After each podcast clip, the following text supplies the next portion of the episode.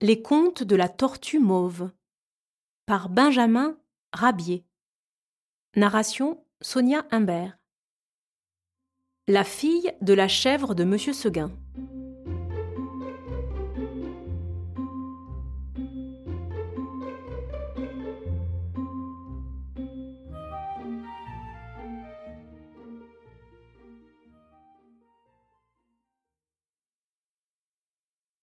Souvenez de la chèvre de Monsieur Seguin? Cette chèvre que le loup mangea.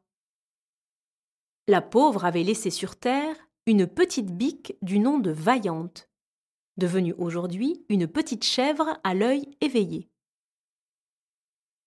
Vaillante s'intéresse aux malheurs de ceux qui l'environnent. Elle compatit au désespoir de ses amis, qui pleurent la perte de leurs proches, car le loup est toujours là dans la montagne voisine et gare à la pauvre bête qui lui tombe sous la patte. Il faut enfin en terminer avec ce monstre, décida une bonne fois la petite vaillante. Prenons un parti. Et ce fut vite fait. Elle pria Mazou, le chien du rémouleur, de lui aiguiser les cornes. Aiguisé, ses cornes étaient devenues pointues comme une aiguille. Quelle arme redoutable la bonne petite chèvre possédait à présent pour combattre le loup.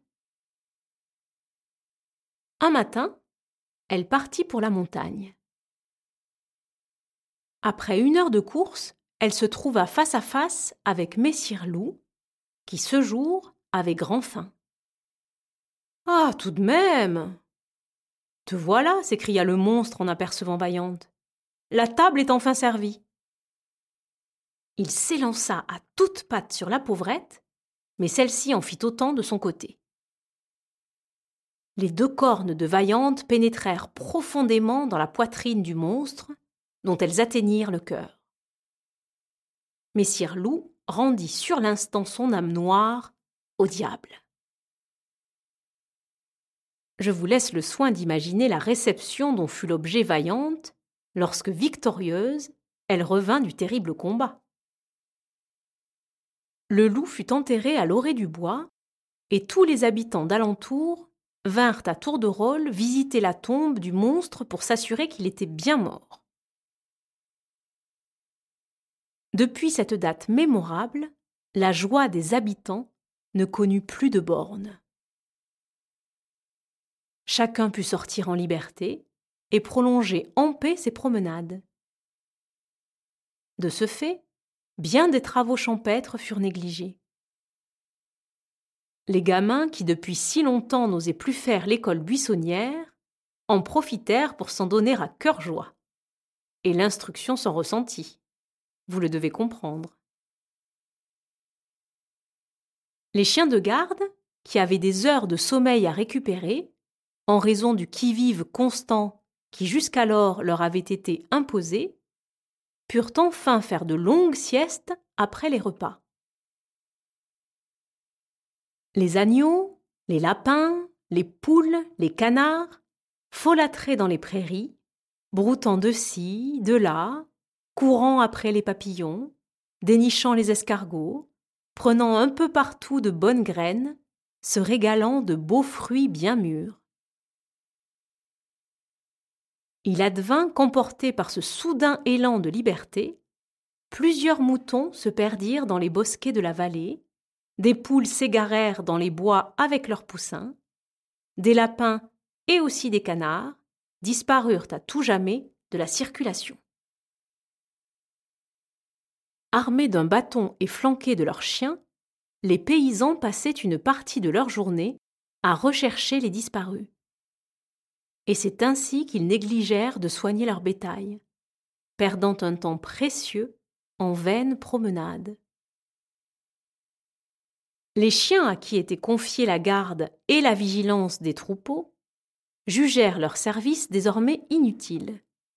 Ils flânaient par les chemins, tuant le temps en des parlottes interminables. Les poules désertaient les nids et les couvées, elles pondaient à l'aventure et couvaient quand ça leur chantait. Les dindons faisaient la roue des journées entières. Et aucun aboiement de chien ne venait interrompre le sommeil paisible des fermiers d'alentour, pas plus que celui de leurs pensionnaires qui leur étaient restés fidèles. Cette nouvelle existence ne put durer longtemps. La tranquillité, l'insouciance, la paresse, la quiétude abusive, le calme et le silence trop prolongés sont des éléments qui nuisent terriblement à la vie normale.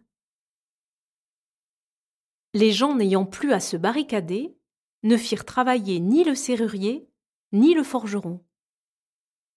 La disette sévit, faute d'activité. La liberté excessive entraîna la jeunesse dans la dissipation et l'effronterie. Bref, comme il fallait un responsable à cette suite de calamités, à qui s'en prit-on? Vous le devinez. On s'en prit à la pauvre vaillante qui fut jetée à la porte sous le prétexte qu'elle s'était mêlée de choses qui ne la concernaient pas.